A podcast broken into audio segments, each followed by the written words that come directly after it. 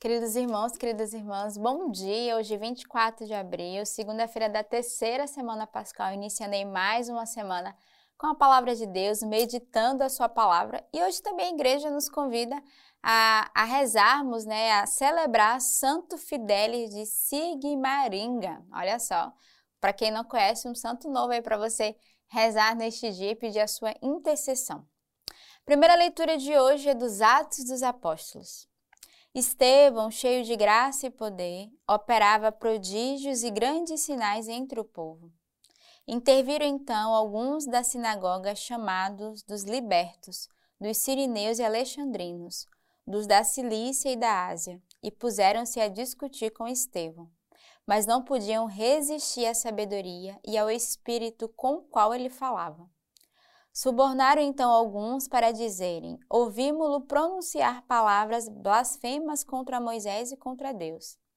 Amotinaram assim o povo, os anciãos e os escribas, e chegando de improviso, rebateram-no e o levaram à presença do sinédrio.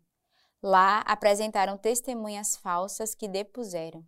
Este homem não cessa de falar contra este lugar santo e contra a lei pois ouvimos-lo dizer repetidamente que esse Jesus de Nazareu destruirá este lugar e modificará os costumes que Moisés nos transmitiu.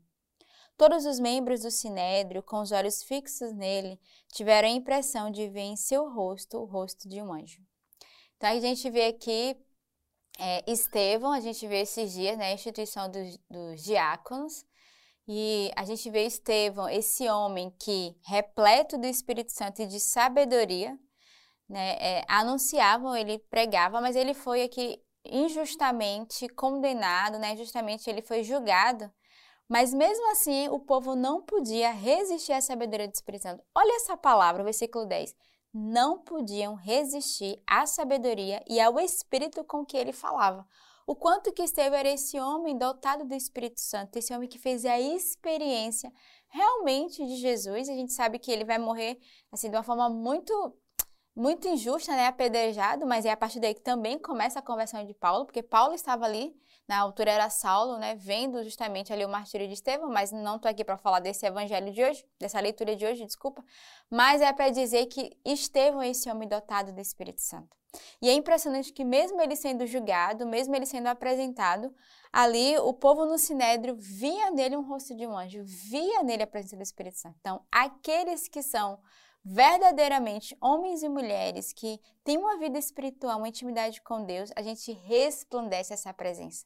Ao olhar para aquele homem, eles viam nele a presença de Deus. Essa presença do anjo era a presença de Deus, era a presença do Espírito Santo, com o qual Estevão estava cheio e repleto. Então, cada um de nós deve ter nesse dia esse coração ardoroso de dizer que as pessoas, ao me olharem, não, não me vejam, mas vejam a presença do Cristo, vejam a presença do Espírito Santo em mim. Não como orgulho, mas para que possamos de verdade testemunhar o Cristo, não testemunhar a nós, a nossa presença, não testemunhar que a irmã Catarina, o João, a Maria, o José, mas testemunhar de fato que o Espírito Santo, ele habita no meio de nós. E sabemos que isso é uma grande missão. É, é, um, é um grande desafio não transparecer a nossa fragilidade, a nossa humanidade, mas a vida no Espírito. Significa que nós precisamos fortificar a nossa escuta e a nossa intimidade com Deus. O salmo de hoje é o Salmo 118. Que os príncipes se reúnem e falem contra mim. O teu servo medita os teus estatutos. Teus testemunhos são as minhas delícias, teus estatutos são os meus conselheiros. Eu enumero meus caminhos, tu me respondes, ensina-me, ensinaste-me teus estatutos. Faze-me entender o caminho de teus preceitos, e eu meditarei sobre as tuas maravilhas. Afasta-te do caminho da mentira e gratifica-me com tua lei. Eu escolhi o caminho da verdade e me conformo com as tuas normas. É um salmo bem propício para fazer uma leitura, né, uma alusão à primeira leitura de hoje que é Estevão que vai ser julgado, e aqui o salmo que vai dizer que os teus testemunhos sejam as minhas delícias, faze-me entender os teus caminhos, os teus preceitos, afasta-me do caminho da mentira e gratifica-me com a tua lei. Eu escolhi o caminho da verdade e me conformo com as tuas normas. Foi exatamente isso que Estevão fez e que cada um de nós é chamado a viver hoje como o salmista vem nos exortar. O evangelho de hoje de São João.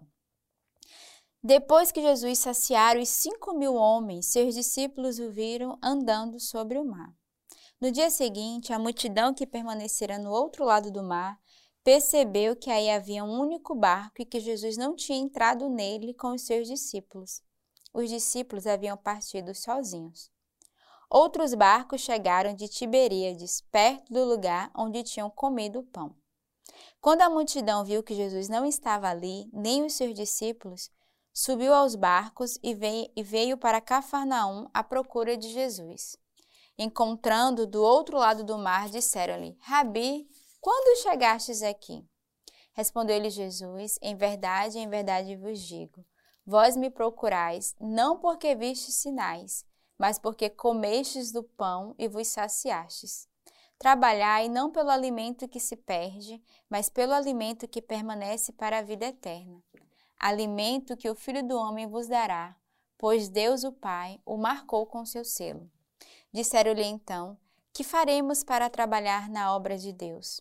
Respondeu-lhe Jesus: A obra de Deus é que creais naquele que ele enviou. Para que evangelho mais claro do que esse? Não preciso nem explicar o que o próprio evangelho hoje nos convida, né? Próprio Jesus vai dizer, vai nos convidar a trabalhar para a sua messe, a trabalhar na sua obra, mas o primeiro trabalho é o nosso ato de fé, é crer. E aqui ele vai exortar, dizendo eles, né? Vocês não estão me procurando porque viram os milagres, eles estão me procurando porque foram saciados, né? Pelo alimento material. E Jesus que vai nos exortar a trabalhar por esse alimento espiritual. E o primeiro alimento espiritual é estar na presença de Deus, é servi-lo, é estar com Ele, é acreditar nas obras que o Senhor realiza no meio de nós. Então, essa é a nossa missão desta semana, desse início de semana, nessa segunda-feira. E como eu falei hoje, a igreja celebra São Fidélis de Sigmaringen. Olha só, um santo talvez desconhecido para muitos. Conta aqui um pouquinho a história dele. Ele traz uma frase que diz: Se me matarem, aceitarei a morte com alegria, por amor de nosso Senhor eu a considerarei uma grande graça. Então, o futuro Frei São Fidélis nasceu em 1577 na família do magistrado principal da sua cidade. Foi o mais intrípedo dos filhos, por isso seu pai o mandou estudar.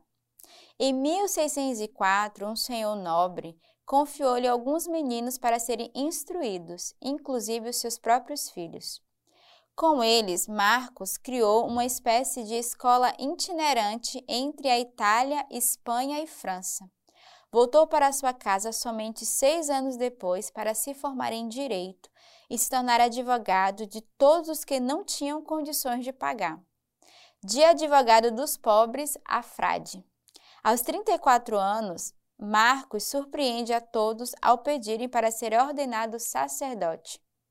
Porém, quis ir mais além. Entrou para os capuchinhos de Friburgo, a ordem que vivia de modo mais rígido.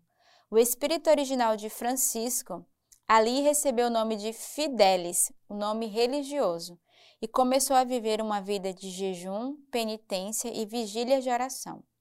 Como frade, recebeu vários encargos, estudos de teologia e se tornou guardião do convento, onde era admirado por sua coragem de socorrer os enfermos durante a epidemia. No entanto, Frei Fidelis distinguiu-se mais como pregador por suas palavras fortes, sempre baseadas na palavra, obtendo assim numerosas conversões. Mas as suas palavras também eram como dardos contra as heresias. Seus sermões eram simples e diretos, compreensíveis tanto para pessoas cultas como para camponeses, porque eram acompanhados, sobretudo, pelo exemplo de uma vida de santidade.